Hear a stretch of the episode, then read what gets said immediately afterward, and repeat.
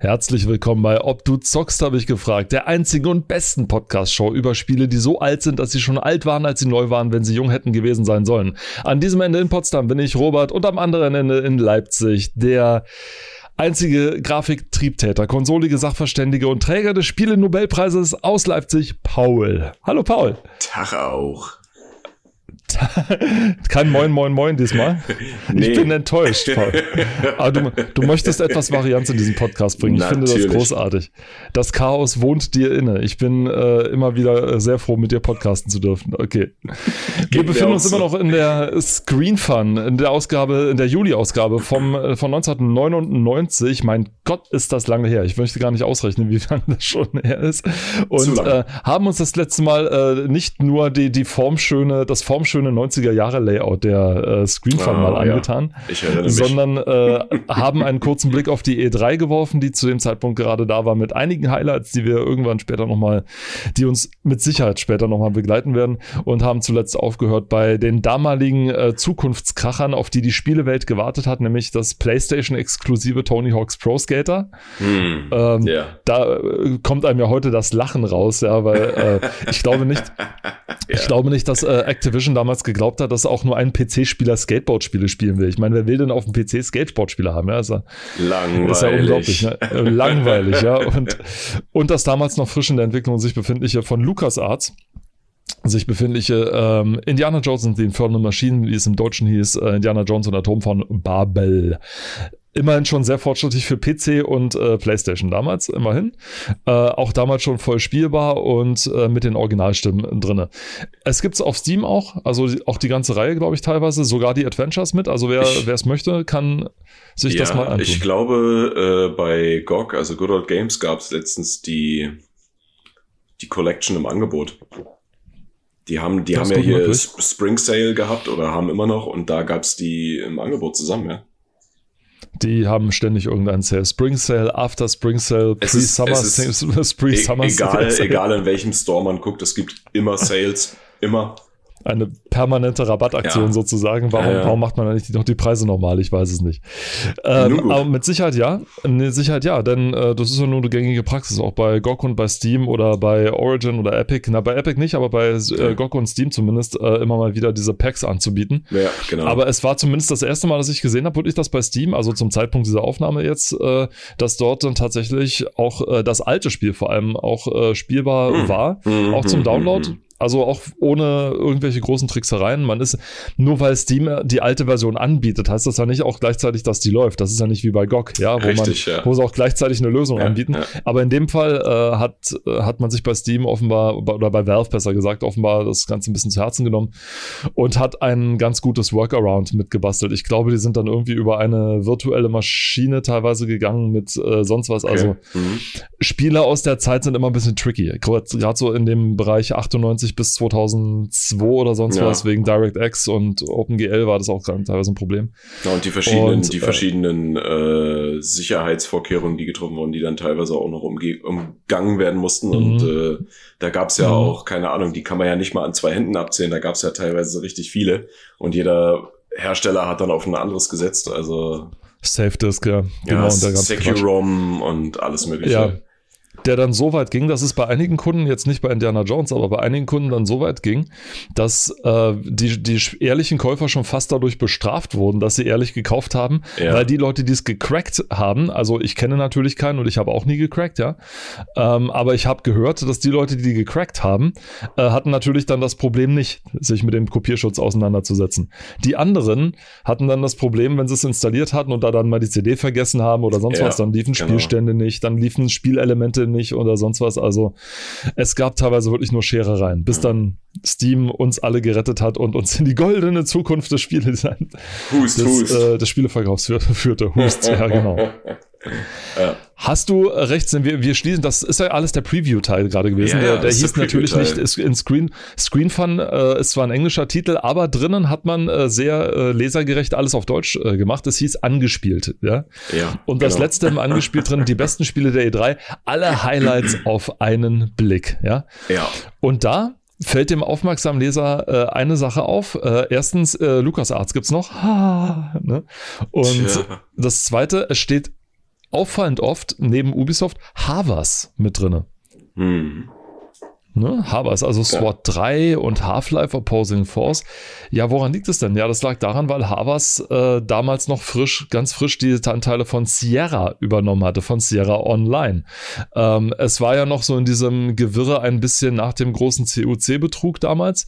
Ähm, ich habe mich übrigens kurz reingelesen und bin kurz zusammengezuckt, als ich den Namen gelesen habe. Sierra wurde gekauft oder hat sich kaufen lassen von dem Riesenkonzern CUC, gefolgt von einem Walter Forbes. Und ich habe ah, erst gedacht, warte mal, warte mal, warte mal. Nicht der, der Forbes oder so. der nächste Satz, der genau der nächste Satz war, hat nichts mit dem Walter Forbes, mit dem genau namensgleichen Walter Forbes zu tun, der die Forbes-Liste oder das, Mag das Forbes-Magazin anführt. Also komplett anderer Typ. Ähm, dieser andere Walter Forbes von COC ist dann auch wegen Steuerbetrugs äh, ver, ähm, verurteilt worden, Ach, also mehrfach, nicht nur einmal. Das war, das war nicht sein einziges Mal, sondern ist dann später nochmal wegen, wegen Betrugs und wegen, hm. ja, wenn man schon einen Riesenkonzern übernimmt, sollte man sich vielleicht nicht äh, dabei erwischen lassen, wie man die Bücher künstlich aufkocht. Richtig. Das ist eher unschön so. Und dann haben im Nachklapp dann natürlich ein Haufen Firmen dann noch teilweise Sierra Anteil übernommen oder die Rechte daran gekauft.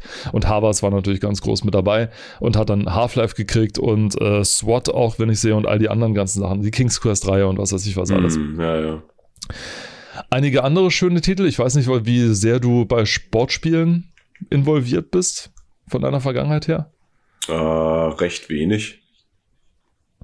Dein Ding war wahrscheinlich so eher die obere Liste, so Jump'n'Runs und Action-Adventures da wahrscheinlich. Ja, ne? schon. Also klar, Need for Speed oder sowas, aber mehr auch nicht. Ja, vor, du sagst es gerade Need for Speed. Hier ist ja eine strikte Trennung zwischen Rennspielen und Sportspielen. Heutzutage richtig, wird man die unter Sportspiele ja. einfach rennen. Ja.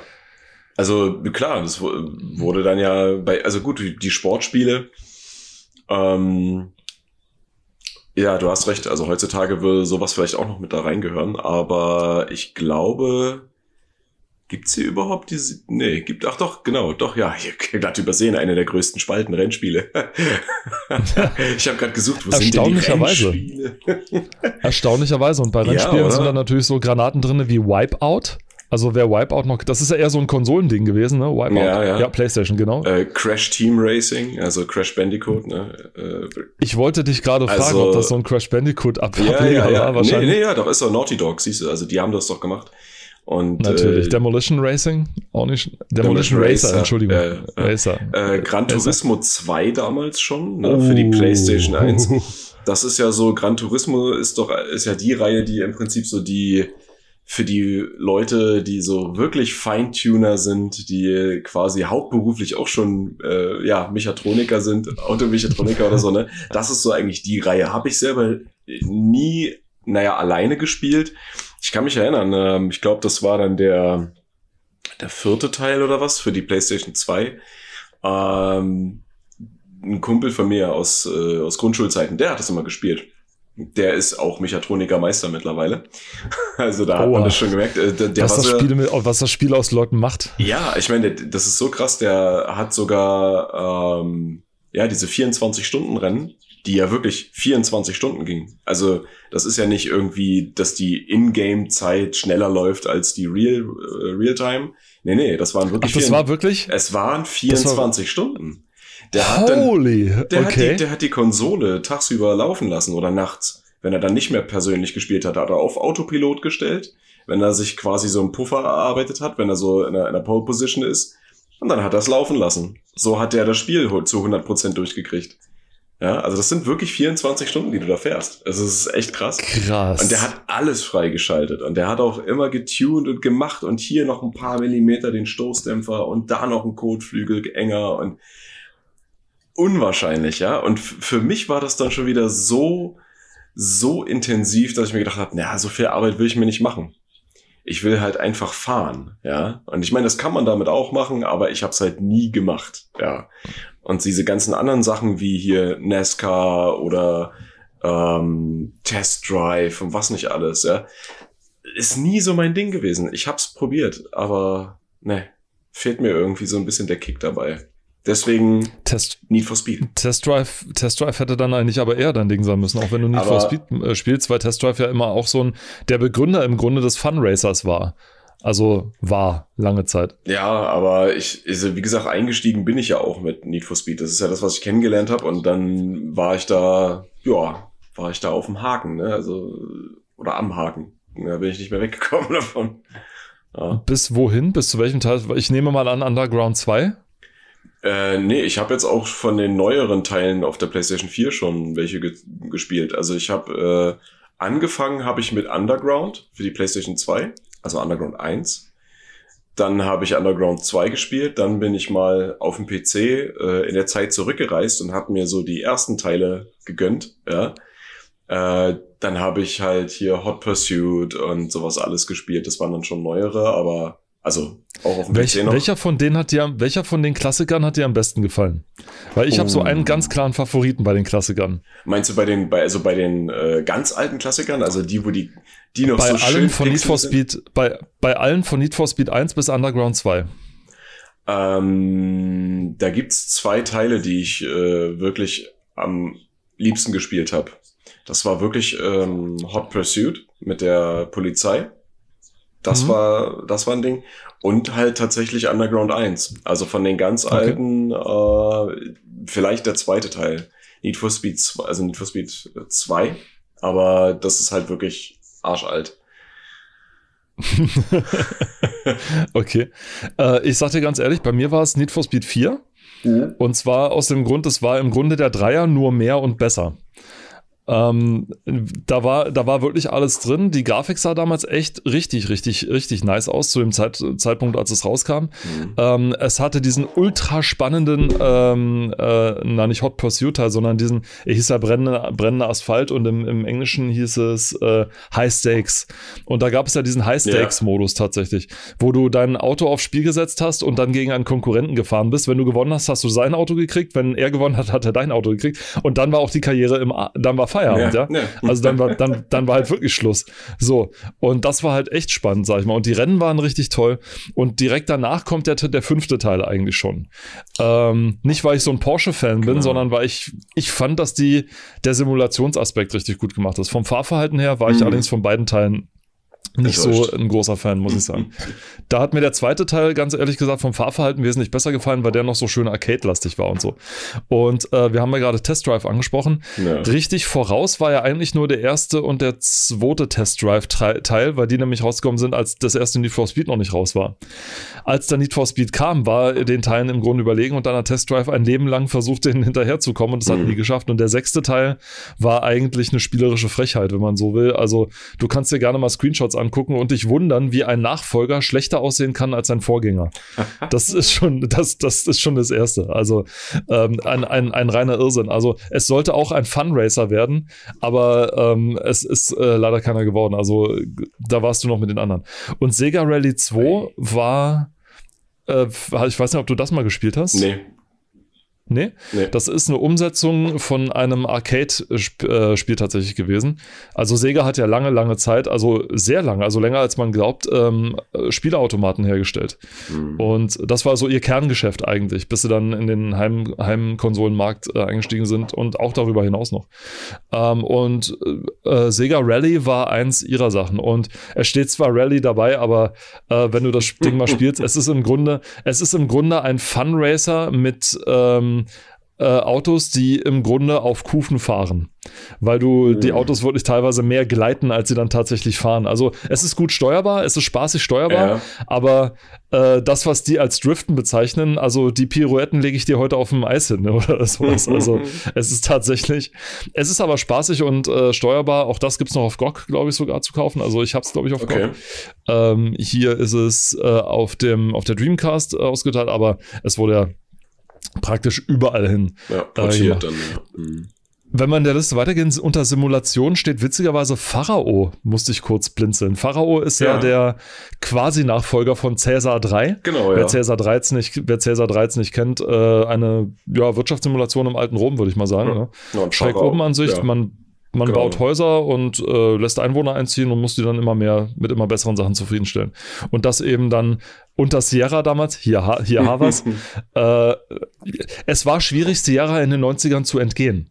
Also wenn du ein, ja, ein ich sag's immer wieder, das überall ihre Finger drin. Ja, wenn du ja. äh, wirklich, wenn wir irgendwann mal unser Sierra Special machen, was äh, zwangsläufig irgendwann auf uns zukommen wird, ich werde den Spruch nochmal bringen. Du hast in den 90ern blind ein Spiel aus dem Regal ziehen können und dann war die Chance 50-50, dass das Sierra draufsteht. Ne? Es war so. Also das war ein Gigant, der größer war als Activision, größer war als äh, Electronic Arts und was weiß ich was. Und dann unter ziemlich ekelhaften Umständen runtergegangen ist. Aber Pharao hätte ich jetzt nicht unter Simulationen eingezeichnet. Äh, eingestreicht. Babylon nicht. 5 steht da als Simulation. Babylon 5 wurde ja auch lang entwickelt und ist dann eingestellt worden. Hast, hast du das mal verfolgt? Ich, ich habe das immer nur so, ich habe das nur so im, im Ansatz irgendwie mitgekriegt. Nee, das ist, äh, ich habe bei, was, was Simulation angeht, bin ich ja auch, äh, naja, raus. doch, okay, nee, nicht raus, aber ähm, so diese ganzen Extremklassiker, also was heißt Extremklassiker, ähm, so Aufbausimulationen, da bin ich äh, wirklich Age of Empires, das ist so, das ist das, wo ich halt mit oder Siedler natürlich, klar, Siedler geht zählt ja, ja auch dazu. natürlich. Ja, die Aufbausimulation ähm, und dann ging es auch schon recht schnell zu die Sims über. Ähm, Steht auch hier unter Simulation. Ja, ja, ne, das Teil 1, die Sims. Also, oh. ähm, nee, da, also da, da bin ich auf jeden Fall, was Babylon und so weiter angeht, bin ich raus, ne? Das war, glaube ich, eine Serie, glaube ich, im, im, im Fernsehen damals ja, ja. noch, ne? Und äh, hatte dann, wurde wohl sehnsüchtig erwartet von einer ganzen Menge Spielen, Spielern und ist dann eingestellt worden, weil ähm, ich glaube auch Havas dann auch in Konkurs gegangen ist. Hm. Und aus dieser Konkursmasse hat es leider, ich glaube, Babylon 5 nicht geschafft. Das ist dann unter den Tisch gefallen, warum auch immer. Free ja, Space 2 dagegen war noch mit dabei, was auch cool. Und Theme Park World. Das Ach sind ein Haufen ja. Sachen, wo ich immer. Und, oh Gott, Star Trek, die Klingon Academy. Warte mal, Hast du noch Inter im, im, im, Auge, was das war? Ähm, Interplay? Ja, ja, Interplay sind ja die guten, die die Fallout, äh, die ersten Fallout anderem. ja, mit dann gemacht haben. Zu denen gehörten auch die Black Eye Studios, Richtig, die genau. die Baldur's Gate, die Baldur's Gate gemacht haben, aber ja. auch so Interplay war ja auch einer der ganz großen Publisher damals, ja. die hochgestiegen und dann unfassbar schnell, unfassbar tief gesackt sind. Aber es ähm, die gibt's aber noch. Kling, ja, ja, die gibt's noch. Die ich weiß, ja, ja, die habe ich, äh, habe ich immer mal wieder was von gelesen. Ähm, aber die sind zwar sehr, sehr winzig und haben nicht mehr sehr viel, aber es gibt sie noch. Oh. Star Trek Klingon Academy, ich, ich überlege gerade nicht, dass ich das gedanklich verwechsle, ähm, so in die, in die Jedi Knight Richtung, nur halt als, äh, als Strategie oder Aufbau. Ich weiß es nicht, nee. Hast du das gespielt? Viel schlimmer. Du verwechselst es gerade mit, äh, äh, mit, mit dem anderen Star Trek-Spiel, was mit, mit der Unreal Engine mal war. Es gab ein Star Trek-Spiel, das mit der Unreal Engine gemacht wurde. Das äh, spielte aus Sicht der Klingonen, glaub ich, oder sowas ähnlichem. Und äh, du konntest dann, äh, war auch ein recht gutes Actionspiel, sag ich mal so.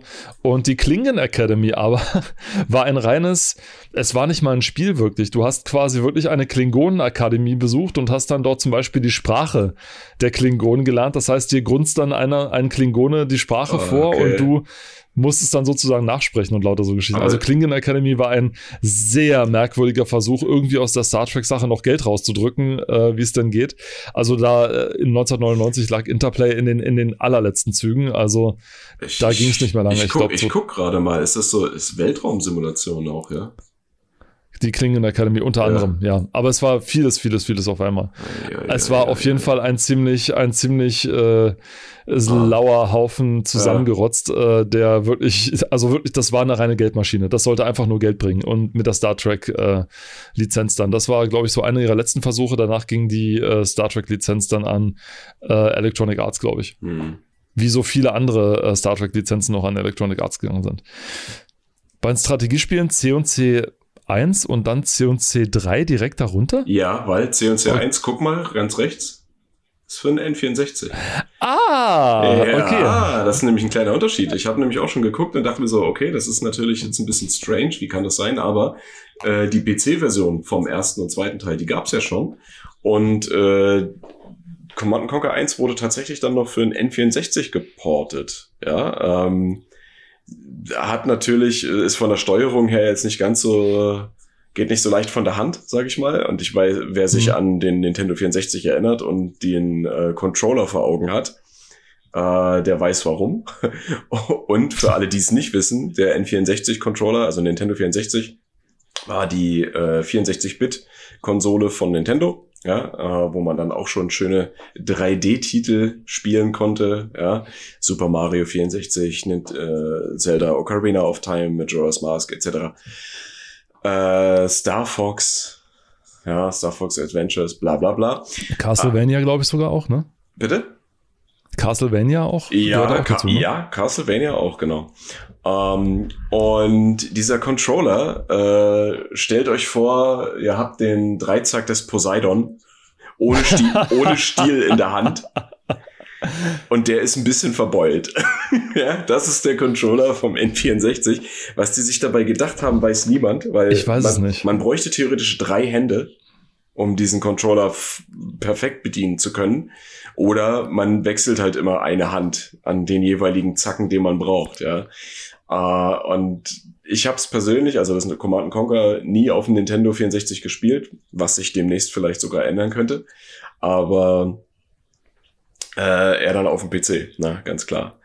Und deswegen steht da drunter dann, ja, fürs selbe Jahr, nur ein Quartal später, nämlich 99 steht hier, Command Conquer 3, Tiberian Sun, für den PC. Genau ähm, die wahrscheinlich, also für den Controller, äh, ich, ich nehme mal an, ähm, auf dem Mittel, auf dieser mittleren, auf dem mittleren Zacken, nenne ich es jetzt mal, weil du ja das Beispiel ja, gebracht ja. hast mit dem Dreizack, auf dem mittleren Zacken war ja der Analogstick drauf Richtig, und auf dem ja. äußerst linken Zacken war der äh, das Steuerkreuz. Genau. Ich nehme mal an, dass sie wahrscheinlich gedacht haben, es wird wahrscheinlich kein Spiel geben, was beide äh, was beide benutzen wird, sondern du ja. wirst entweder so wie Mario, Super Mario mäßig durch eine 3D-Welt rennen oder du wirst so 2D-mäßig oder dich durch Menüs bewegen sollen oder so. Genau. Da hatte ja noch keiner, da hatte ja noch keiner mit einem der besten Kleinode und den Juwelen des äh, Spiele gebracht, das du mir vorhin in unserem Vorgespräch schon gezeigt hast äh, ah, 007 ja. Golden, GoldenEye, das ja. dann tatsächlich beides gebraucht hat. Ja, ja, ja, ja. Ne? also das ist, äh, wie gesagt, ne, die, der Controller an sich äh, war eigentlich zum Scheitern verurteilt, wenn man so möchte. Ja, weil die, also finde ich aus meiner Sicht, ja, weil, weil der keine Ahnung, wie oft ich den in die Ecke gepfeffert habe, weil ich äh, irgendwie hängen geblieben bin oder so, ja. Ich meine, das Ding war stabil, muss man mal zugeben, ne? Also damals wurde Kunststoff wahrscheinlich noch mit Titan versetzt oder so, ich habe keine Ahnung. oder mit Asbest, ich weiß es nicht. Ähm, aber die Dinger, die sind halt echt stabil gewesen, ne? Ich habe ich hab, kann mich erinnern, Super Mario 64 hat mich mal dazu bewegt, das Teil gegen die Wand zu pfeffern und es ist heil geblieben. Also Unglaublich. Nicht mal das Teil Kratzer. musste aber auch stabil sein. Das Teil musste aber auch stabil sein, denn du konntest ja zum Beispiel das Rumble Pack ähm, oh, ja. anschließen. Das ah, heißt, das, das Teil ne, Force Feedback fürs äh, N64 ja, dann sozusagen. Ja, ne? Also das, das war auch, also da hat sich Nintendo, das, wenn wir vielleicht mal Nintendo Special Edition machen hier, Special Folge, ähm, da hat sich Nintendo wirklich was Gutes ausgedacht, ja. Ähm, klar, die mussten ja auch irgendwie nachziehen, ne? Ich weiß gar nicht, hatte die PlayStation 1 nicht auch schon äh, Vibration? Ich glaube ja, ja, ja, ja. Es, ja. Gibt, es gibt bei nicht, der PlayStation 1. Nicht standardmäßig, ich glaube nicht standardmäßig, aber es, es gab Controller ja, es, dafür. Genau, es, na, es, es, gab Titel, die das äh, unterstützt haben, auch da, so meinte ich das, weil es gab nicht jeder Titel, ja, das ja, ja klar, aber ähm, und irgendwie äh, war das war das so auch die Zeit, ne, so in den 90ern, frühe 2000er, äh, Feedback. Wie kriegt der Spieler noch mehr Feedback? Äh, wie, wie mehr, wird er immer weiter in diese Spielwelt immersiv einge, äh, eingewoben. Und ja, Vibration war halt ein so ein Ding. Ne? Und äh, ja, das Rumble Pack. Und ich glaube, wer hat es erfunden? Microsoft hat tatsächlich äh, Force Feedback äh, mit eingeführt, mit dem ersten Force Feedback Joystick Controller damals noch. Mhm. Der, das haben sie damals auf der damaligen E3, ich glaube 98 oder so, haben sie das äh, sehr groß, äh, sehr groß äh, noch aufgeführt. Das ähm, hat damals der GameStar äh, aufgezeigt, der bekannte Boris Schneider-Jone, der vorher noch bei, der vorher noch in alten in alten, was war der? Der war nicht PC, bei der PC Player doch gearbeitet hat, ne? Ähm, als Chefredakteur und dann gegangen ist zu Microsoft und das war ja äh, in, in, in Spielejournalistenkreisen Hochverrat, ja? Mhm, also zu, ja. also vom, vom Spielejournalismus zum bösen Empire zu wechseln sozusagen. Äh, der hat dann aber witzigerweise dann die Produktpräsentation äh, durchgeführt für das äh, Force Feedback, ähm, für das äh, äh Force für den Force Feedback Joystick und in seiner ihm eigenen Sache und sein, in seinem ihm eigenliegenden Humor dann auch noch gesagt, sie können damit übrigens auch Milch aufschäumen, sie müssen ihn nur umdrehen und dann können sie mit dem Ding sozusagen. ähm, bevor wir jetzt hier, ja, das, wir sind auch gerade bei einem guten, bei einem guten Übergang, finde ich, denn, pass auf, bevor wir jetzt hier weiter in der Liste hängen, weil Diablo 2 ja. haben wir schon durch, da haben wir schon mal drüber gesprochen, ja, ja, und über Vampire Masquerade haben wir auch schon ein bisschen gesprochen. Wenn wir mal zwei Seiten weitergehen, oder auch ja. drei. Da gibt's ja verschiedene. Ja, was jetzt? geh mal, geh mal drei, vielleicht auch vier oder fünf. Geh, Wer geh weiß mal das drei, schon so. drei Seiten weiter auf die Seite 15. Ja, wir sind gerade mal bei Seite ja. 15. Ähm, da gibt es gleich, was Force Feedback oh. angeht, Tritt in den Hintern. Jetzt hast du dort so ein schwarzes, äh, ja, das sieht aus wie ein Sitzkissen mit Lüftungsschlitzen. Ja, äh, Nein. Ja, doch, pass Nein. auf. Und die, für, alle, für alle, die zuhören, die Bildunterschrift lautet, da bebt der Po. Mit dem Intensor LX spürst du jede Explosion. Und das war tatsächlich ein Gerät, was man anschließen konnte, was einfach vibriert, wo drau worauf man sitzt. Ja, also Vibration am Arsch. Am Ende ist es noch eine gute Massagefunktion, aber äh, ja, das wurde tatsächlich für PC, PlayStation, N64 und Dreamcast für knapp 200 Mark angeboten. Ja, also, also äh, ich glaube, da, da, musste der betreffende Redakteur, glaube ich, sich aber zusammenreißen, nicht wirklich die, die Steilvorlage zu allem zu benutzen. Ja, aber er also, hat es noch gut gerissen. Er hat's noch ja, gut gerettet. Ja, also ich meine, es wird ja so angepriesen, so im Sinne von, man fährt mit einem Auto über Kopfsteinpflaster und dann merkt man das oder eine ja, genau. Explosion genau. oder irgendwie, ne? Aber das oder muss man sich echt du sitzt im Hubschrauber, ja. Ey. Krass. Du sitzt im Hubschrauber und, und äh, du spürst halt genau, das Rücken über. Genau. Ähm, es ist eine, also äh, von der Idee her, ja, okay, danke für die Durchführung, aber äh, nein. ja. Also das ist wirklich, ich meine, ich habe jetzt in letzter Zeit sehr, sehr viele äh, Rallye-Videos geguckt äh, von Leuten, die in ihrem eigenen Rallye-Sitz tatsächlich sitzen, also wirklich in diesem komplett Schale, also wirklich, wo du in der kompletten Schale drin sitzt und alles mitmachst. Und dann stelle ich mir vor, du hast wirklich nur das Ding unter den Pobacken und spürst ab und zu so ein ja. und so weiter. Ne? Und ähm, und ich meine, und das sollten, und dafür soll man dann damals 200 Mark zahlen, ja, der Preis, der dann drunter steht. Das ist ne? heftig. Aber was auf derselben Seite ist und was viel interessanter ist, ist nämlich die Dreamcast von Sega. Ja. Und dort wird angepriesen mit dem dicken Lettern ganz oben drüber gratis ins Netz. Und wir hatten es, glaube ich, schon mal ganz kurz in einer der anderen Folgen angesch äh, angeschnitten ja, dass die Sega Dreamcast, die ja leider, leider, leider untergegangen leider. ist, ja, untergegangen ja. ist, ähm, immer noch nicht begreiflich, wieso wirklich, aber naja, ähm, die hatte ein eingebautes Modem. Und mit diesem Modem konnte man tatsächlich ins Internet. Ja, was ja damals noch was ganz Großes war. Oh Gott, das Internet. Äh, ja, wir hatten über diese eine Werbeseite hier in dem einen Magazin schon gesprochen, wo äh, angepriesen wurde, hey, äh, hier wird ange hier ruft an, dann zahlt ihr pro Einwahl irgendwie so und so viel und dann könnt ihr so lange surfen oder was, ja. Also so Sachen, ja, wo man sich denkt, so, okay, krass, da rufe ich eine Telefonnummer an und dann komme ich ins Internet. Gar nicht mehr auszumalen, ja. Aber ja, äh, das, das war der heiße Scheiß. Ja, das war der heiße so Scheiß. Richtig. Und äh, hier werden natürlich noch ein paar Spiele dafür vorgestellt, unter anderem Shenmue.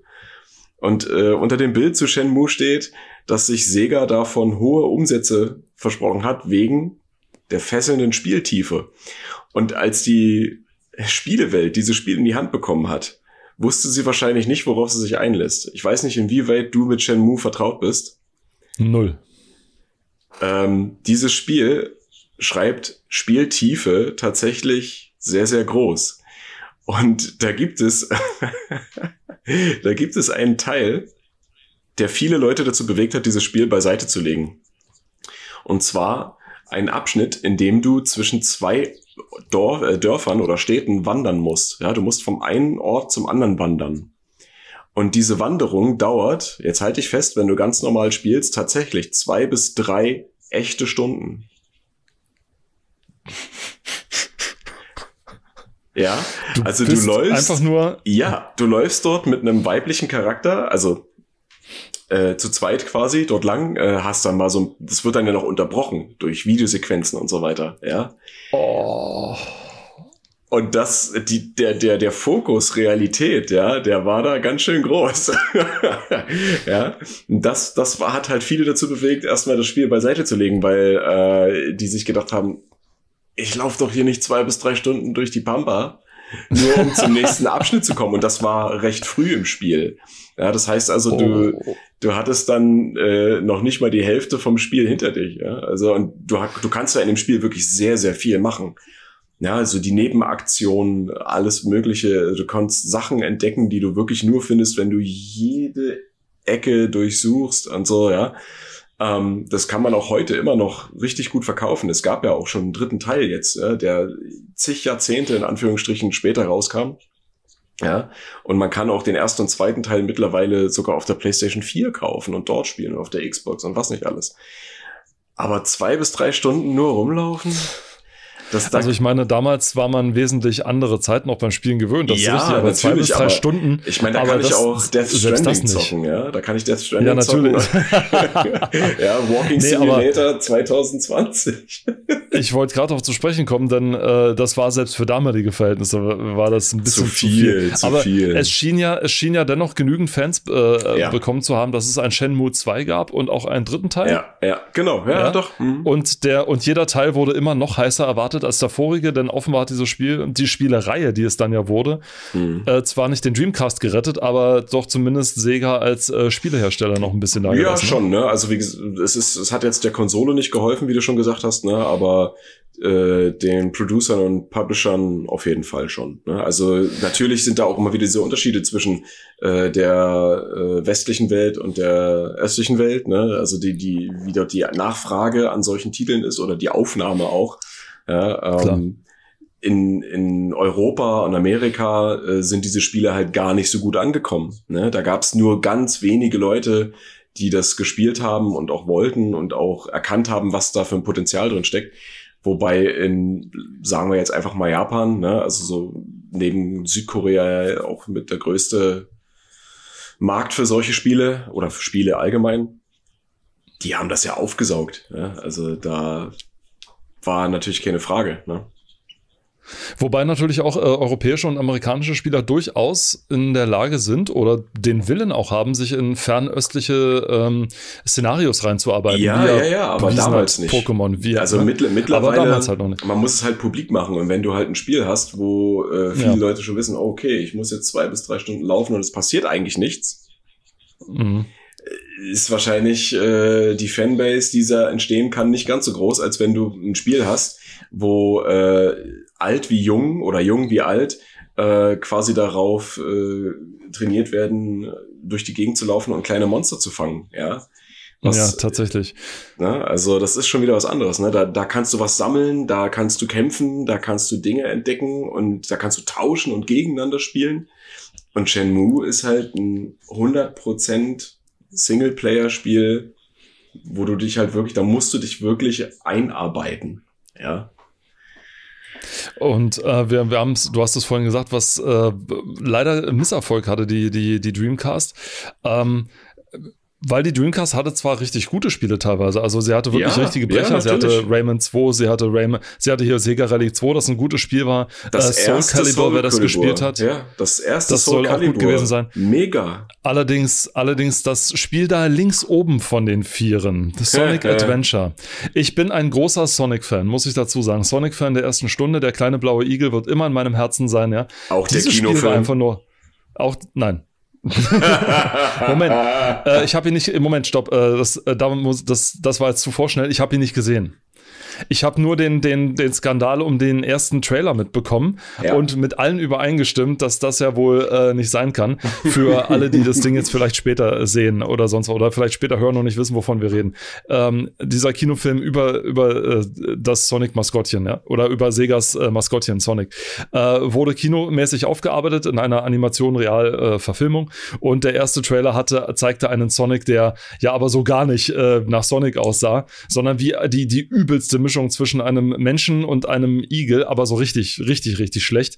Ähm, so Waden, schlecht, dass ich mit teilweise. Mit richtigen Waden. Mit richtigen Waden und richtigen Zähnen und, und Augen äh, also. Und, und richtigen Augen, die auch zu weit auseinander waren und also ja, da ja. passte nix.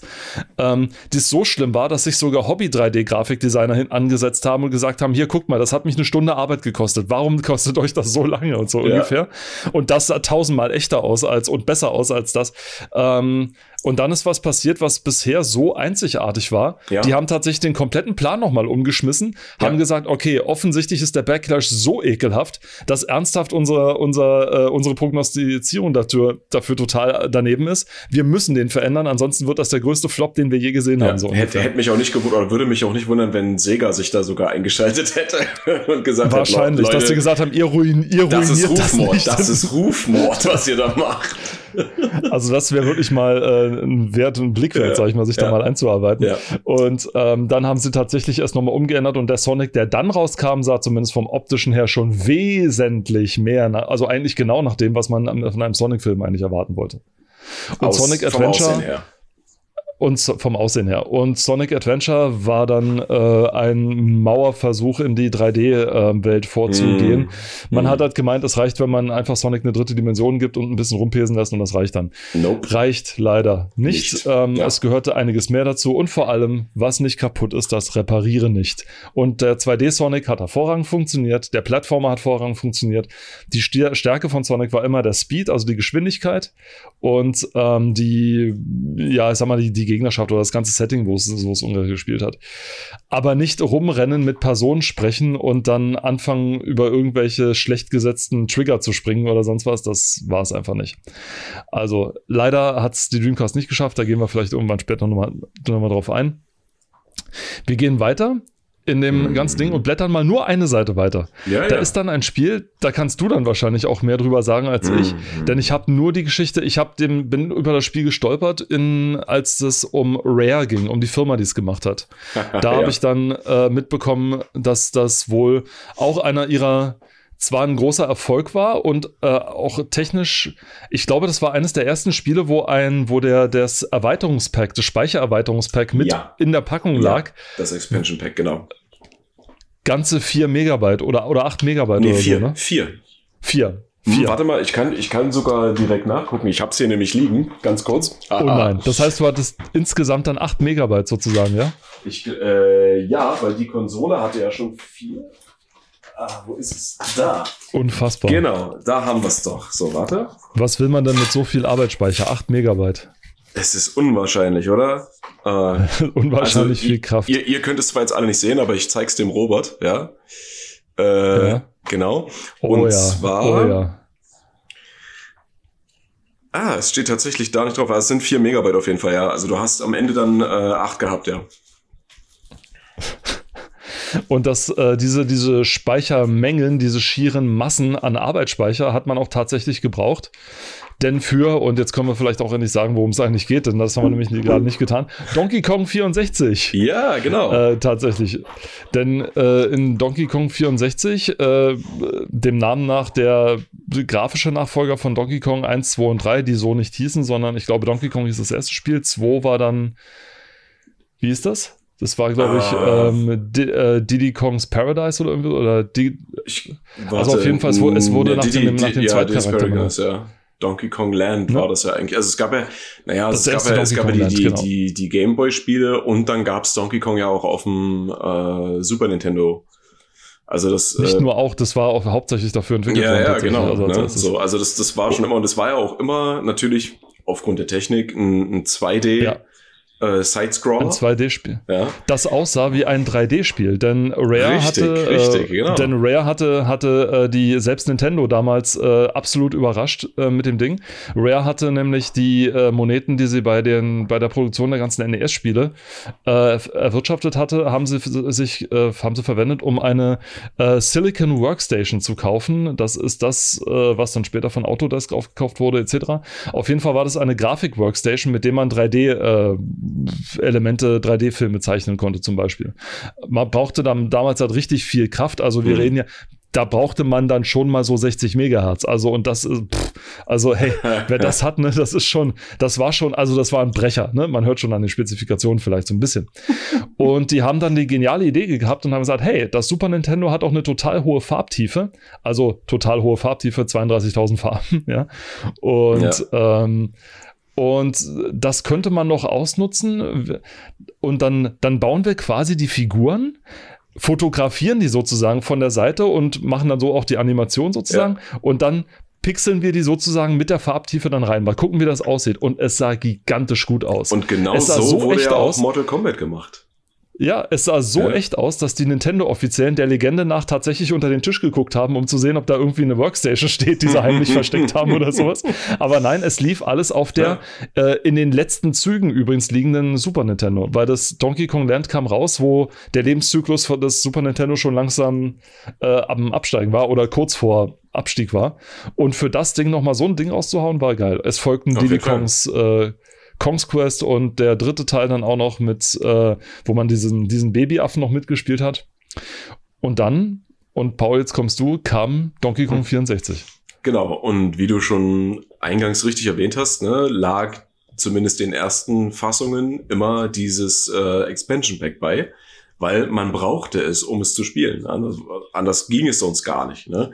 Andere Spiele, die das benutzt haben, waren zum Beispiel Majora's Mask, also Legend of Zelda Majora's Mask und äh, äh, Perfect Dark, ja, auch ein Klassiker vom N64, ja, ähm, leider dann auch irgendwie untergegangen, aber das ist vielleicht mal was für später.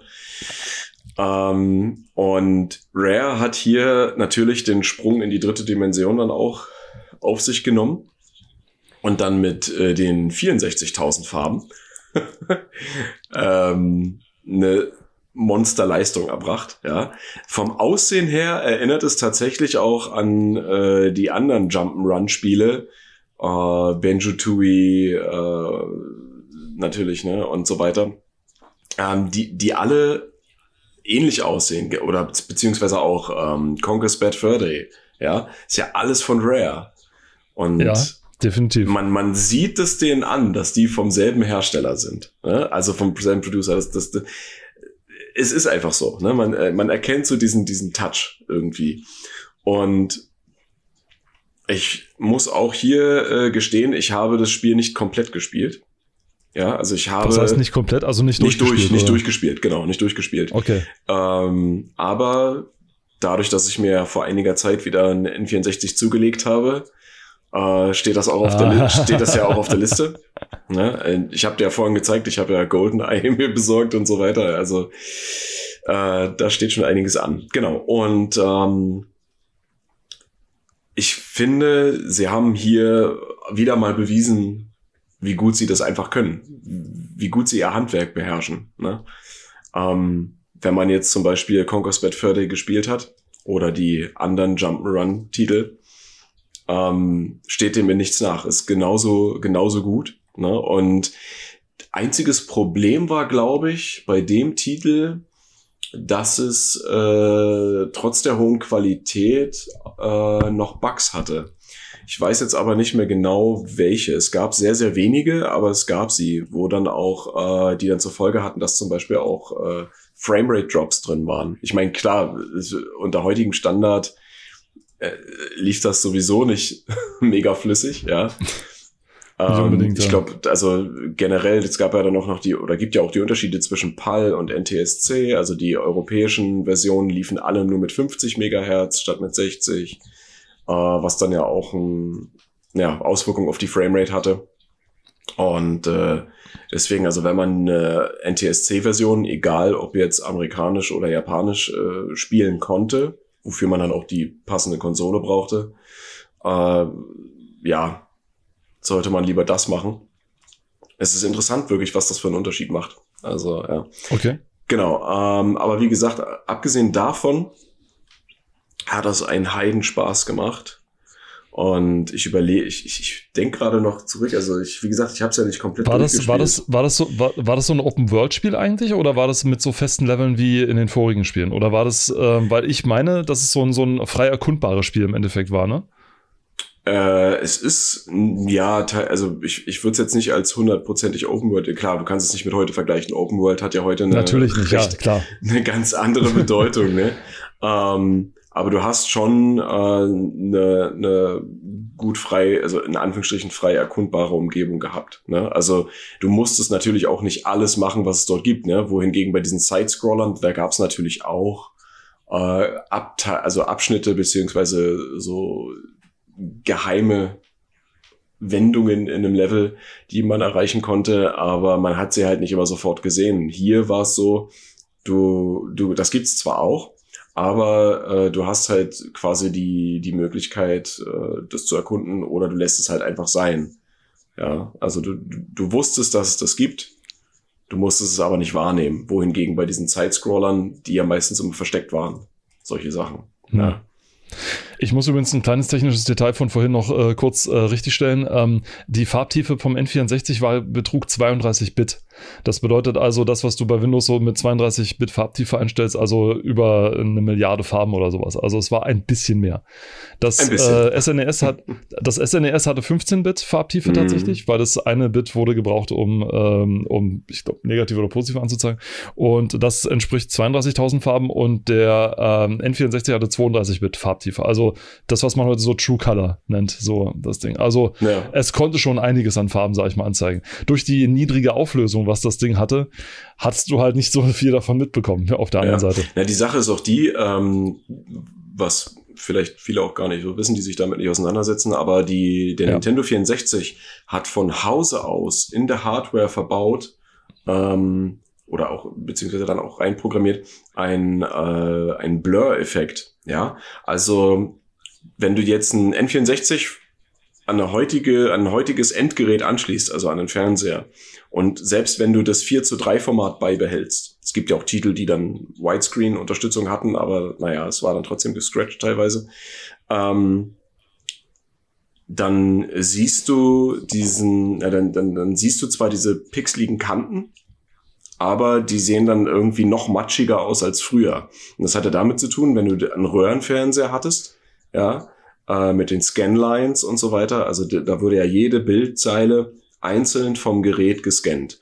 Und das hatte ja auch dann zur Folge, dass du äh, die Pixel, naja, ganz genau sehen konntest oder eben nicht, weil diese Blur-Technik drin war. Ne? Und mittlerweile gibt's ja auch Möglichkeiten, dass man N64-Geräte modifizieren kann. Es gibt äh, RGB-Mods, also dass du quasi äh, die, die, die RGB-Farben, das Videosignal wiederherstellen kannst. Äh, es ist quasi eingebaut, aber es wird nicht verwendet. Du kannst einen HDMI-Mod einbauen und du kannst eben auch ähm, dann mit Software und anderer Hardware so einen De-Blur-Effekt erzeugen. Also du kannst das Blurring ausschalten. Du kannst auch viele andere Sachen dann noch machen ähm, und ein schärferes Bild erhalten. Du kannst zwar kein Kantenglätt, keine Kantenglättung herbeizaubern, ja, auf dem, also, ja. ja, genau, also auf dem echten Gerät, auf, auf so einem richtigen nativen N64-Gerät kannst du das nicht, selbst mit diesen Mods, ja. Du kannst aber das Bild im Allgemeinen schärfer machen, saturierter machen, klarer machen. Das geht, ja. Aber und das ist richtig ein Effekt, und das ist richtig ein Effekt von, vom N64 selber oder, oder eine Schwäche beim, beim Konvertieren zu. Nee, nee, nee, äh, dieses, nein, nein, nein, dieses, dieses, dieser Blur-Effekt, der wird tatsächlich, der wurde tatsächlich eingearbeitet, um eben naja, also ich, ich würde mal behaupten, das ist quasi so, als würdest du so, so eine Art Kantenglättung vorgaukeln. Ne? Also die, dieses Blurring macht die pixeligen Kanten etwas glatter.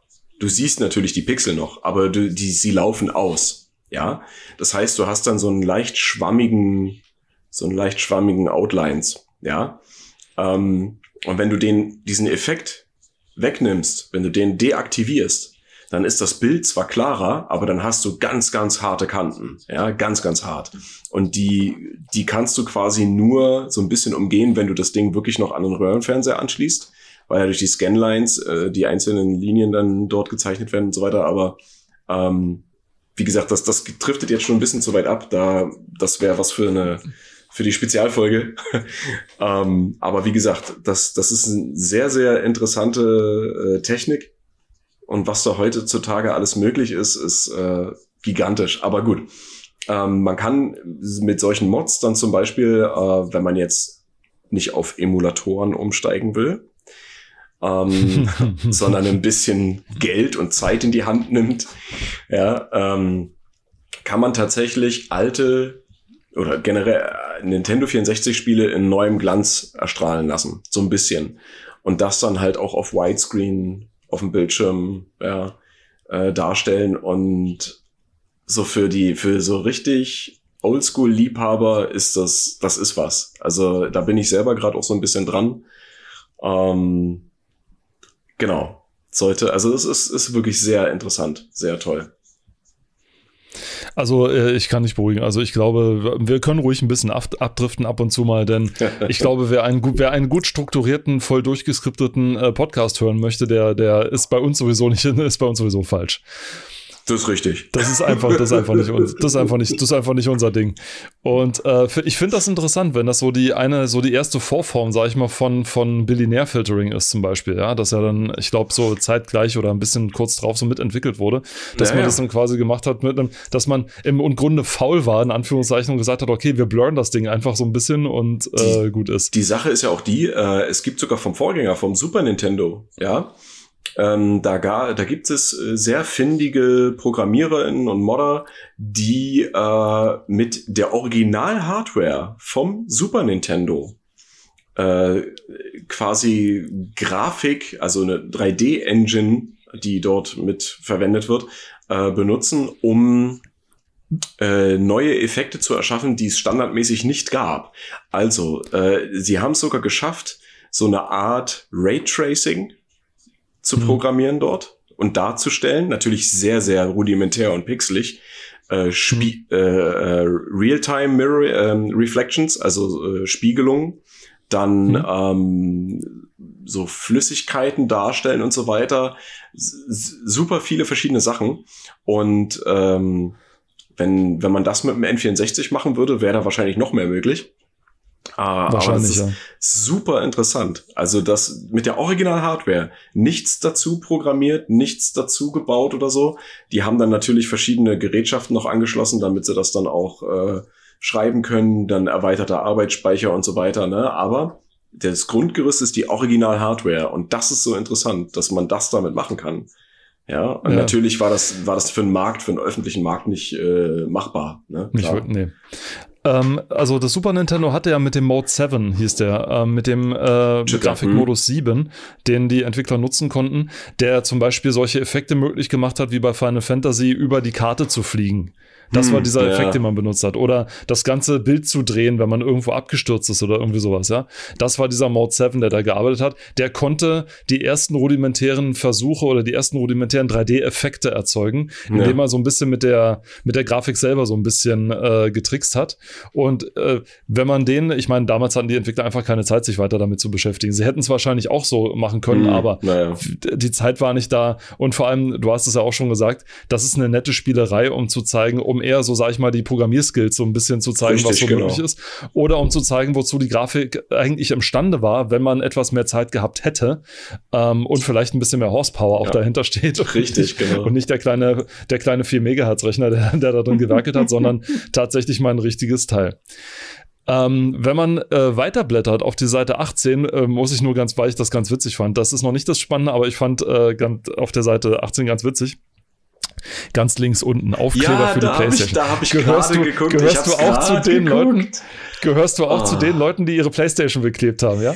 Ähm, da, das nicht unbedingt, aber Okay. Ähm, also gut, ich, ich muss sagen, das hier sind natürlich, ähm, sowas gibt's ja heute auch, ne? Also so äh, Skins quasi für die Konsole, äh, die ja. maßgeschneidert sind, ne? die man dann raufkleben kann, damit das komplett neu aussieht und so weiter, ja.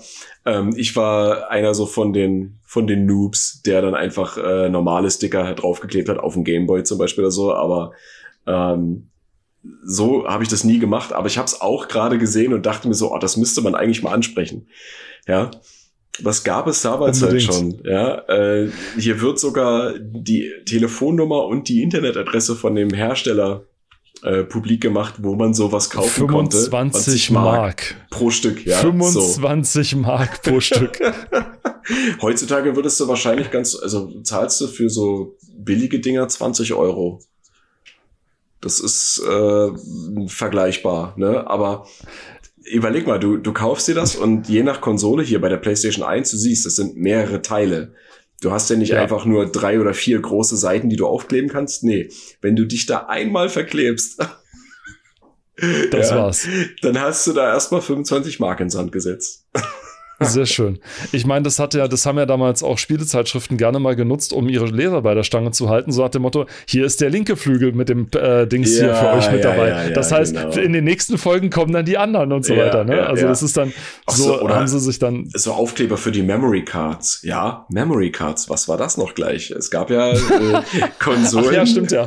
es gab ja Konsolen oder naja genau. Bei den meisten Konsolen war es ja so, da gab es keinen internen Speicher äh, in, den, in den frühen Zeiten. Ne? Und äh, da war das entweder mit äh, Batterie gesteuert auf dem Modul, ja, also die ganzen Gameboy-Dinger sind auf dem Modul ähm, durch die Batterie, äh, da wird das gespeichert, oder bei, ja, bei den Nintendo, äh, bei den anderen Nintendo-Konsolen.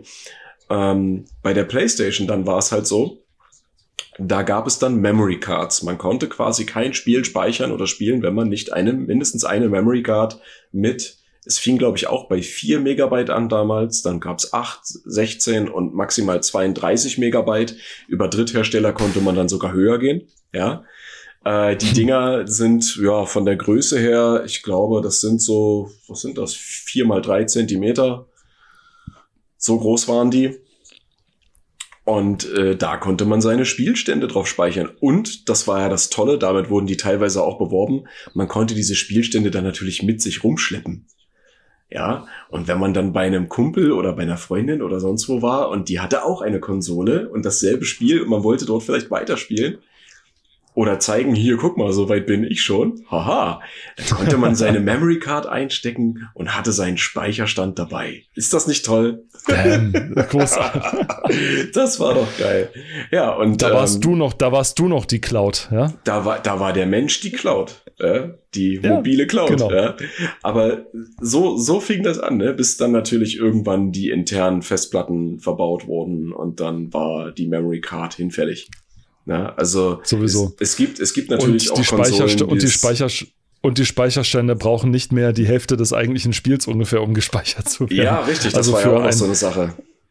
Ja, ja, genau. Also die, wir reden ja hier von Größen, wie gesagt, das ist äh, 1900, ich weiß noch, äh, wenn du, wenn man damals Apache Longbow installiert hat, wurde man gefragt, ob man die äh, kleine, mittlere oder die Komplett, Richtig, äh, genau, Komplettvariante genau. installieren wollte. Und ja. die Komplettvariante waren dann 50 Megabyte. Ja, also das waren, das war, das also die Größen waren etwas anders. Ja. Heute wird man ja gar nicht mehr gefragt. Es wird das ganze Spiel installiert, fertig. Ne? Weil mittlerweile die, die Festplatten alle so groß sind, äh, scheißegal. Früher da war das tatsächlich so, ne, so 90er, frühen 2000er, man wurde tatsächlich gefragt, wenn man ein Spiel, also auf dem PC zum Beispiel in dem Fall installieren wollte, welche Installation man wählen möchte. Ne? Also, wie du schon gesagt hast, minimal, medium oder maximal.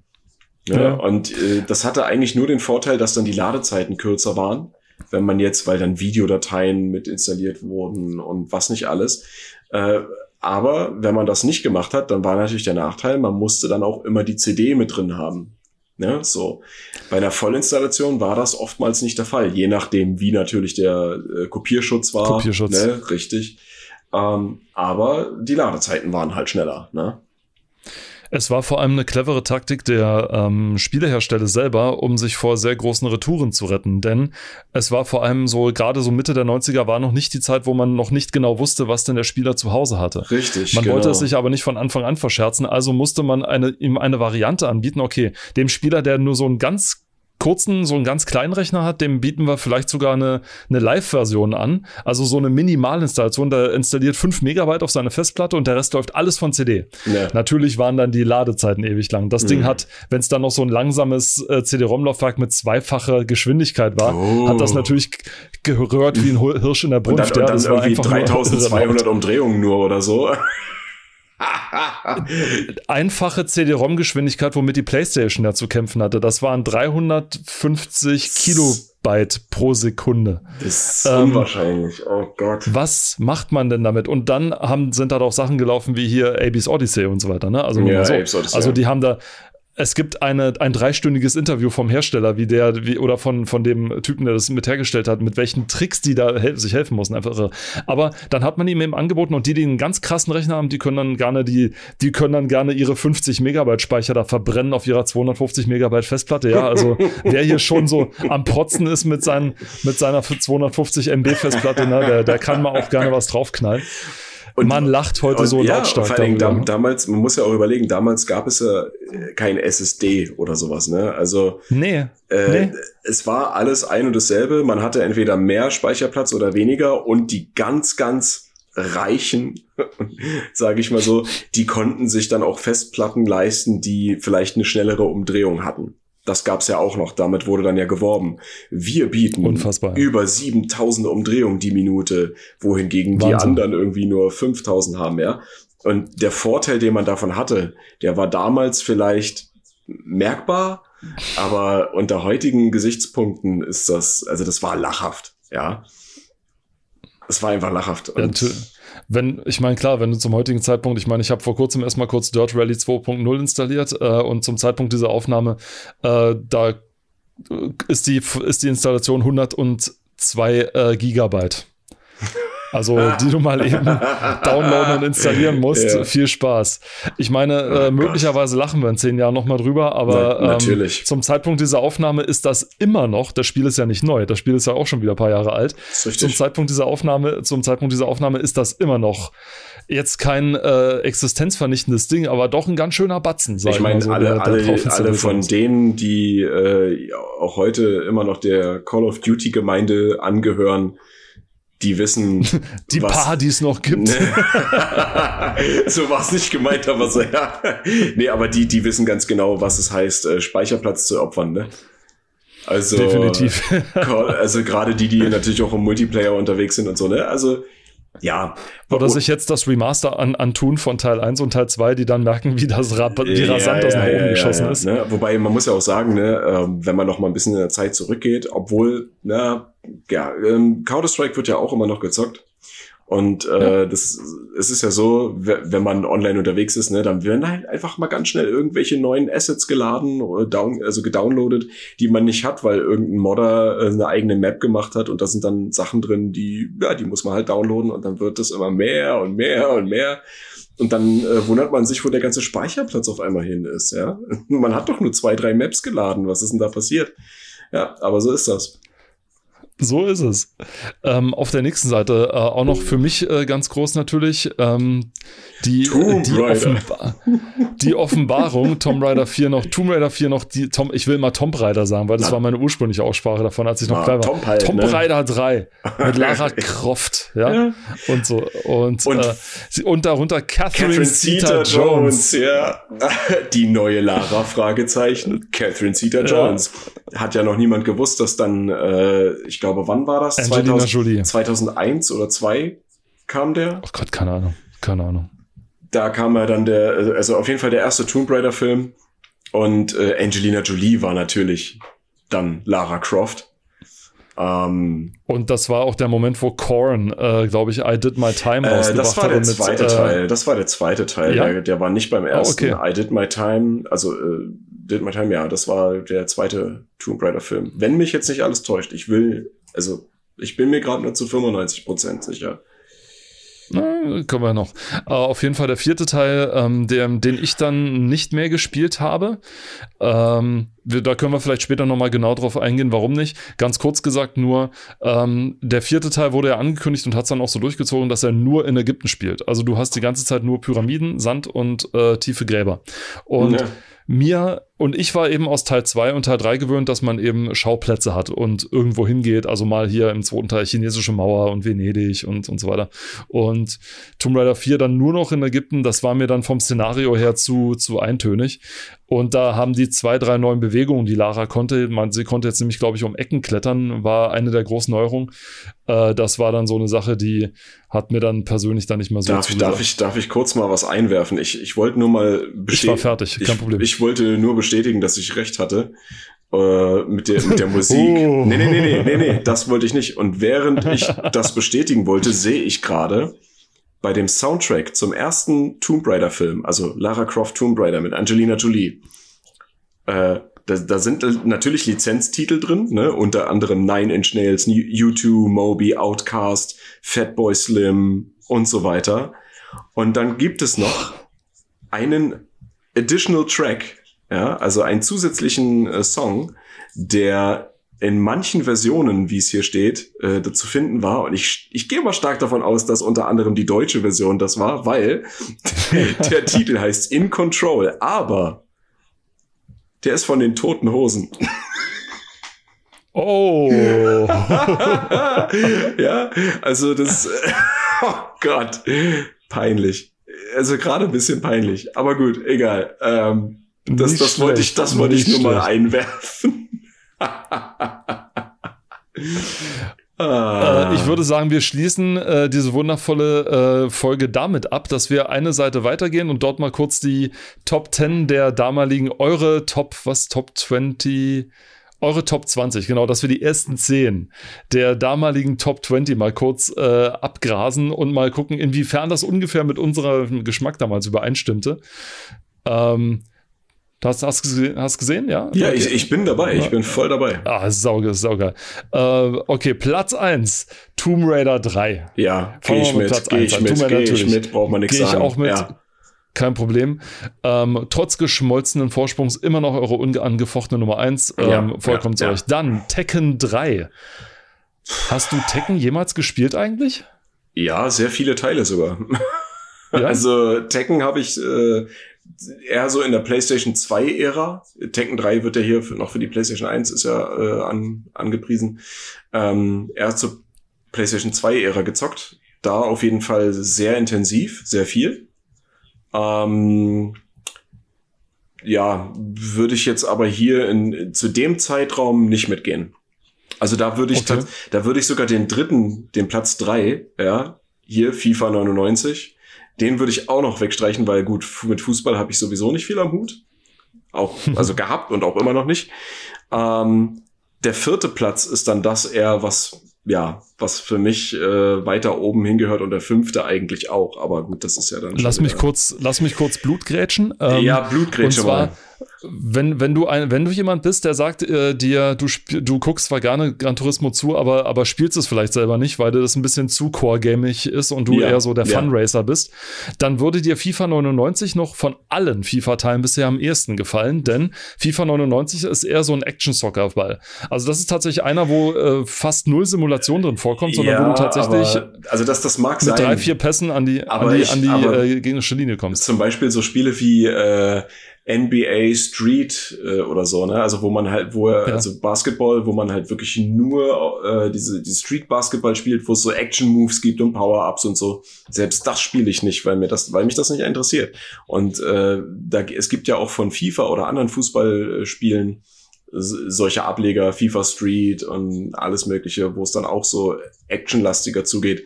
Interessiert mich halt null, wirklich. Also das, das, das ist wirklich was, wo mein Geschmack echt Abstand nimmt. ja. Okay. Äh, dann wird aber dein Geschmack mit Platz 4 eigentlich zunehmen und das hätte ich ganz ehrlich gesagt eigentlich auf Platz 1 äh, problemlos auf Platz einstellen auch, können. Ja, auch, auf jeden Fall. Es geht um Metal Gear Denn Solid. Metal ja. Gear Solid, ja, Entschuldigung, also äh, PlayStation hat glaube ich als erstes gehabt. Ja, genau. Das, also, das Wort ist bei dir. Genau, äh, also wie gesagt, die Metal Gear Solid äh, ja, eine, also immer noch eins der besten Spiele aus der gesamten Reihe. Kann man ja. nicht, kann man nicht anders sagen. Äh, ja. Der Nachfolger Metal Gear Solid 2, Sons of Liberty, war, war schon noch okay für die PlayStation 2, äh, aber kommt da nicht ran, bei weitem nicht. Ja. Und ähm, auch, auch die verschiedenen Versionen von Metal Gear Solid 1, ne, es gab ja dann die Integralversion, das war die, äh, naja, mehr oder weniger für den Westen gedachte Version, wo es dann wieder ein paar äh, Verbesserungen der Übersetzung gab und so weiter, bla bla bla. Aber im Allgemeinen, egal welche Version man davon spielt, das ist ein zeitloses Spiel. Das ist einfach sehr, sehr gut gemacht im Storytelling. Ja, also Hideo Kojima in seinem Element gewesen damals, ja. Und ja. Ähm, hat auch, naja, ich, ich würde auch sagen, hat grafisch ja auch schon und, und filmtechnisch, in Anführungsstrichen, filmtechnisch auch schon sehr viel gebracht. Sehr, sehr viel. Ja. Und hier auf Platz vier, äh, jetzt muss man überlegen, der, das kam ja wann raus? 1997 oder so, ich glaube 96. Ist ja, ist halt schon ein paar Jahre draußen. Ne? Und mhm. ähm, klar, dass dann so ein Titel auch mal runterfällt. Aber hätte auch also locker in den Top 3 und locker auf ersten Platz kommen können. Ja. Meinst du jetzt das Metal Gear Solid, das hier, wann es rauskam? Das erste, ja. Das erste für die Playstation oder das ja, erste ja, nee, in der nee, Serie? Nee, das, nee, das erste in der Serie, das war diese, was auch auf dem, ah, MS, auf dem ja, MSX, locker. auf dem MSX zwar, das war ja noch früher, ne? Ähm, ja, sicher. genau. Das war ja auch so ein Top-Down, naja, halb ISO, halb Top-Down äh, 2D-Spiel, so. ja. ja. Kann man mittlerweile auch wieder äh, finden. Gibt's auch äh, zu, zu, kaufen, kann man spielen. Ist, äh, ist ein Blick wert für alle, die in der Reihe, also ne, mal sich ein bisschen weiterbilden wollen. Ja, ja der, der nächste Teil müsste ja auch einer für dich sein, ne? Unbedingt. Also eigentlich, wenn es einen Platz null geben würde, der über der Eins steht, wäre das dort. Oh. Muss ich ehrlich sagen. Also viele sagen, es ist überbewertet, auch mit der Zeit und schlecht gealtert und bla bla bla ist mir egal. Ja, Zelda Ocarina of Time ist äh, zumindest für mich in meinem Herzen immer das Spiel, was alle anderen schlägt. Ja. Kommt, denke ich, auch darauf an, wann man es gespielt hat. Ne? Ob ja, man es jetzt mit klar. eines der ersten Spiele war oder ob man es nach ein paar anderen gespielt hat. Also ich, ich habe ich hab's, äh, als es rauskam, damals äh, bekommen und das war ja, war schon, war schon geil. Also ich habe, äh, da, dazu muss ich halt sagen, ich habe das, ähm, oder warte mal, nee, ich habe das ein Jahr später gekriegt, kann das sein? Das ist ja 98 gekommen. Okay. Mhm. Das ist 98 gekommen und da, oder 96? Warte, jetzt, jetzt will ich, das will ich jetzt nochmal genauer wissen. 98, genau. 98. Recherchiermaschine der Welt wird angeworfen, sehr gut. nee, 98, also war mein, mein Gedächtnis doch richtig. Ähm, ich hab's, doch, das, das, das war in dem Jahr. Das kam bei uns, glaube ich, im Dezember raus und äh, in Japan und Amerika im November. Und äh, ich hab's dann halt auch bekommen. Es war natürlich arschteuer. Ich glaube, es waren auch so 120, 140 Mark hatten wir ja schon mal drüber gesprochen, wie teuer die Spiele Boah. damals waren. ähm, und genau, dieses Spiel ungeschlagen. Ne? Ich habe das rauf und runter gespielt. Ich habe das zusammen mit einem Kumpel dann gespielt, auch äh, so. Man könnte fast sagen, wir haben so versucht, so Speedrun äh, zu tun. Ja, also wirklich nicht nicht alles, was man einsammeln kann, einsammeln. Ne? Also alle Herzteile, alle Goldskulpturas und so, äh, sondern wirklich einfach nur von Boss zu Boss zu Boss ja, so schnell wie möglich durch. Es hat einfach Spaß gemacht und Storytelling war gut. Geil. Ich meine auch zum Ocarina of Time ist zuletzt auch ein ganz großer Exploit wieder gefunden worden. Oder ob es Majora's Mask war oder das, ich weiß es nicht mehr genau. Das müsste ich jetzt nochmal recherchieren. Es hat auf jeden Fall in der Speedrunning-Community um Zelda, um eine dieser Teile, einen riesen Sprung gegeben, dass man irgendwie teilweise die Topzeit nochmal um fünf oder um sechs Minuten abschmelzen konnte oder sowas. Also äh, unfassbar schnell. Für, genau. Was für die ja. relativ viel ist. Also für die, für die, Spe ähm, für die Speedrunner ist da äh, tatsächlich ja. die, die japanische Version 1.0 oder die, ich glaube sogar die deutsche Version. Deutsche Version werden ja auch sehr häufig gerne für Speedruns genutzt, weil die Texte kürzer sind. Genau. Ja. Deswegen spielen auch so viele die japanische Version. Richtig. Äh, weil, weil es einfach besser ist. Auf Platz 6, ähm, das Spiel, was in meinem Herzen immer, immer äh, auf Platz 0 sein wird, sozusagen. Äh, einfach aber auch von allen anderen Teilen der Serie, Tomb Raider 2, ähm, muss ich nicht mehr groß viel dazu sagen. Also es ist einfach ja. äh, ein Spielegigant gewesen. Es war tausendmal besser als der erste Teil. Es hat so viel besser gemacht als ganz viele Teile, die danach noch kamen. Ähm, und es war, ist bis heute einfach nur ein Spaß, sag ich mal, da mitzumachen. Und Auf hat äh, für die Zeit war es einfach ein ganz großes Ding.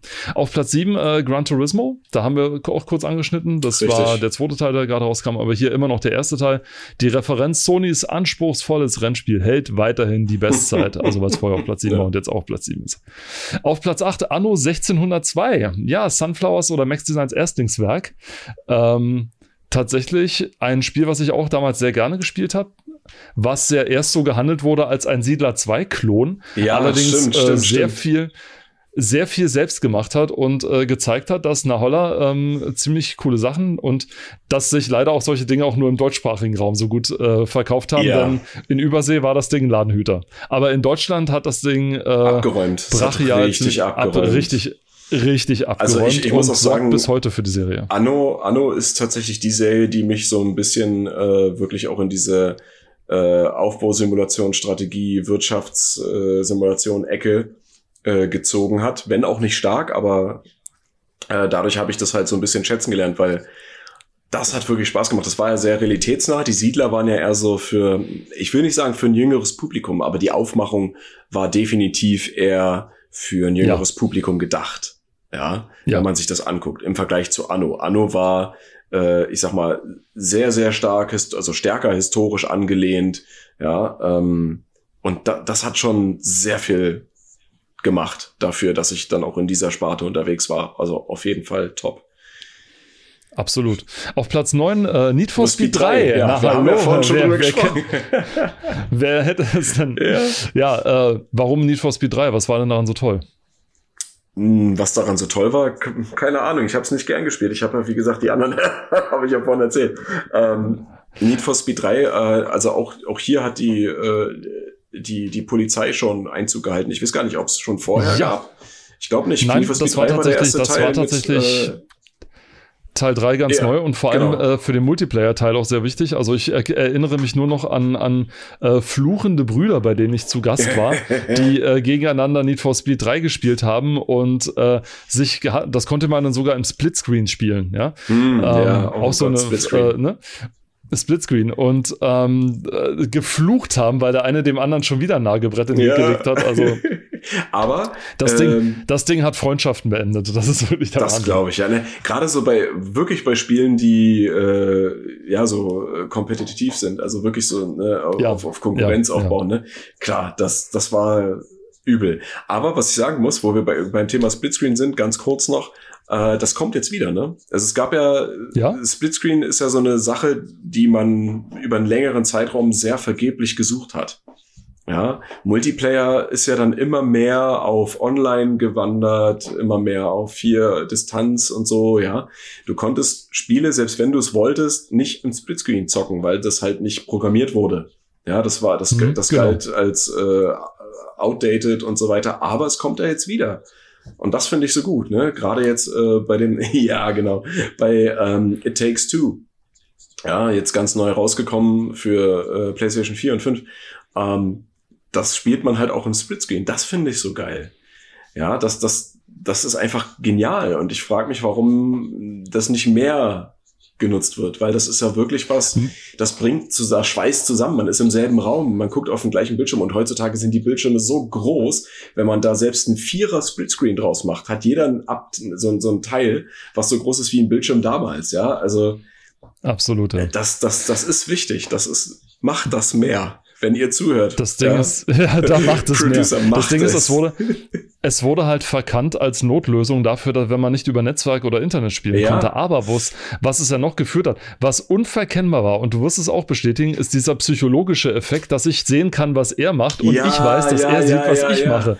Genau. Ja, du das weißt ganz genau, im, End, im Endeffekt wissen wir beide gerade ungefähr, wo der andere ist. Ja. Und das macht, lässt die Hände noch mal schwitziger werden. So das ist ja, ne, ich meine, klar, nicht jedes Spielprinzip funktioniert mit einem Splitscreen, ne? wenn es halt wirklich darum ja, geht, nicht. versteckt zu sein und so weiter. Klar, da haben die ganzen Ego-Shooter auch so ein bisschen Schuld dran, dass es verschwunden ja, ist. Ja, klar. Ja, äh, ich sag nur, äh, die, die ganzen Sniper und Camper, die dann irgendwo liegen, ne? wenn du siehst, der bewegt sich jahrelang nicht. Ihr Schweine! Ja, und du siehst, wo er liegt, dann weißt du auch, wo du nicht langlaufen musst oder wie du von hinten rankommst. Ne? Ja, klar. Äh, klar, da funktioniert das nicht. Aber so bei Rennspielen und so weiter, ne? Da ist es doch das perfekte Mittel, ja. Absolut, Aber absolut, gut. Ja. Kommen wir zu dem letzten Teil auf dieser Liste, nämlich Turok 2 Seeds of Evil. Und ich habe gerade ja. noch mal nachgeguckt, war auch ein Titel für, die N für den N64, der das Expansion Pack brauchte. Ja, weil es halt, weil eine höhere Auflösung dann möglich war. 640 mal 480. Und Entschuldigung. die, die, Wort, die, Wortkom die, Wortkombination war gerade großartig. Ja, Hatte eine höhere Auflösung. 640 mal 480. Ja, das, das war, ja, das, das war höher aufgelöst. Das war das Doppelte von dem, was da möglich war. Und ähm, klar gab es auch für PC, da ist das dann wieder eh eine andere Sache, aber Ja, natürlich. Turok 2, Seeds of Evil äh, und der erste Teil, äh, also Turok, äh, Dinosaur Hunter, ähm, die, ga, die gab's ja jetzt vor, ich weiß nicht, im letzten Monat oder vor zwei Monaten kam ja die ich sag mal, remasterten Versionen raus, die man auch auf der Konsole PS4 oder Xbox ähm, zocken konnte und auch nochmal für den PC. Auch GoldenEye und so, ne? Ja, genau. Und äh, da habe ich es mir tatsächlich auch mal zugelegt, einfach um zu gucken, wie es auf der Konsole ist. Und es lässt sich tatsächlich super gut spielen, ja, also wirklich gut. Äh, wenn man so Turok 1 oder 2 auf einem äh, 4K-Fernseher in voller Auflösung spielt, es sieht nicht besser aus, aber es ist halt einfach ein anderes Erlebnis. Und was bei Turok 2 so genial war, fand ich, war die, der Brain Driller. Ja, der, der, der Gehirnbohrer. Das war eine Waffe, die konntest du abfeuern auf deine Gegner und äh, die hat sich dann im Kopf reingebohrt und mit einem fiesen Geräusch, was man vom Zahnarzt kennt, ja, von einem Bohrer, oh, und untermalt von so fleischigen, äh, li liquiden Geräuschen sind dann meterhohe Blutfontänen aus den Gegnern gespritzt, die dann unter Qualen gestorben sind und dann zerplatzt sind und so weiter, ja. Äh, was auch übrigens der Grund war, warum dann äh, dort wieder die Schere in Deutschland ich wollte gerade fragen, war Turok 2 nicht indiziert oder so? Ja, ja, ja. Also das, das war ja auch so toll, ne? Äh, die Turok-Teile, zumindest der zweite Teil, die hatten in Deutschland, ähm, nee, Quatsch, nicht in Deutschland, generell für den N64, in, äh, zumindest die ersten Versionen, schwarze Module. Oh. Ja, schwarze, schwarze Spielmodule. Das war geil. Normalerweise sind die ja grau gewesen. Für besondere Titel gab es dann noch, also zum Beispiel bei Zelda gab es das äh, in, in Gold, ne? goldene Cartridges. Mm. Und Turok hatte schwarz. Und ich glaube, das Einzige, was noch schwarz gab, war irgendwie Perfect Dark. Und äh, ja, äh, aber auch nur der ersten Auflage. Und genau, ah, das, das war, das war schon cool. Ja, aber wie gesagt, auch das war tatsächlich so ein, das war so ein Ding von, von Nintendo tatsächlich. Das hatten sie auch schon mit den äh, Nintendo Cartridges gemacht, mit den anderen, also mit den NES Cartridges schon. Ja. Auch da gab es schon graue, dann gab es transparente, also ja, kann man sich heute gar nicht mehr angucken. Dann gab es rote teilweise auch. Es gab goldene, das ist richtig. Und äh, auch so, ich glaube, einen weißen oder so. Das ist auch so ähm, hatte Und Turok 2 wurde, Turok 2 wurde tatsächlich hart geschnitten. Also es wurden menschliche Leichen komplett aus dem Spiel entfernt. Ja, ja, alles äh, das Blut wurde ab abgestellt und ganz wichtig, Ragdoll-Effekte wurden äh, deaktiviert, Richtig. weil das ist aber eigentlich ein Missverständnis gewesen, denn ähm, äh, nach einem Indizierungsverfahren hat sich irgendwie in der Spielebranche rumgesprochen, dass man in Deutschland Ragdoll-Effekte zu menschlich aussehen und sie deswegen rausschneiden muss, damit es nicht indiziert wird. Das ist allerdings falsch gewesen, also Opera, das ist allerdings falsch gewesen, denn das Ragdoll war niemals ähm, ein, ein Indizierungsgrund. Und doch hat Richtig, dann jeder, ja. Ja, hat, hat man in Deutschland jahrelang Probleme mit dem Ragdoll gehabt, also mit dem realistischen Hinfallen von, ja. von Gliedmaßen und so weiter. Also Gliedmaßen, die, die noch am ja, Körper die, die, Physi und die physikalische Animation von Gegenständen, richtig. also Körpern in dem Fall. Richtig. Ja, ist richtig. Und ja. da hat man sich äh, ein bisschen äh, damit, daraus äh, damit geziert natürlich. Ja. Und dann so Waffe wie der Brain Driller. Ja, der Brain Driller. Also das ist super genial. Äh, ja. Und ich meine, damals, zu der damaligen Zeit, kann man ja noch nicht wirklich von Ragdoll sprechen. Also das waren ja wirklich vorgegebene Animationen, ne? muss man sich mal vorstellen. Ragdollchen, ja genau. Äh, und, und die, die, die, die physikalische Einbindung hat ja erst später stattgefunden. Ne? Das, das gab es ja damals. Du hast nicht. es ja jetzt gerade gespielt. Du hast es ja jetzt gerade gespielt. Ich glaube, Turok 2 hat eine große, oder die Schwäche bei Turok 2 liegt eher so im Game Design selber. Denn das ist ein, eine Spielart oder eine, ein Spiel, ein Spiel ist, wo du das heute spielst und dich fragst, warum existiert dieses Spiel eigentlich? Also, was ist der Grund für diese? Also, ähm, es, das Spiel ist an sich relativ sinnlos eigentlich, so nach dem Motto. Ich meine, du, du hast, ich meine, ja. wenn man die, die Feature-Liste durchliest damals, dann klingt das für ein Spiel, was in den 90ern rauskam, total geil. Du bist in einer Welt, wo Dinosaurier sind und du hast Pfeil und Bogen und du kannst sie alle töten und alle, du hast geile Waffen, du kannst, äh, hast Blut und kannst rumspringen und alles toll. Aber es gibt irgendwie nicht so richtig, was diesen Faden ja, zusammenhält. Also es ne? gibt, es gibt so, so storytechnisch, sage ich mal, gibt es jetzt ja. nichts, was wirklich äh, die, diesen Titel rechtfertigt. Ja, ich meine se selbst genau das meine ich. Selbst Serious Sam, ja, die die die die die Spielereihe Serious Sam. Und da, da mache ich da mache ich da mache ich jetzt mal da mache ich jetzt mal ein anderes Buch auf. Ja, selbst die hat so viel Story, die das Spiel rechtfertigt, finde ja. ich. Ja Äh, und, und da geht's nur um Ballern. Da geht's nur um Ballern. Ja. ja. Also ja. Äh, und da gibt es alles Mögliche, was man abschießen kann und zerplatzen lassen kann und was nicht alles.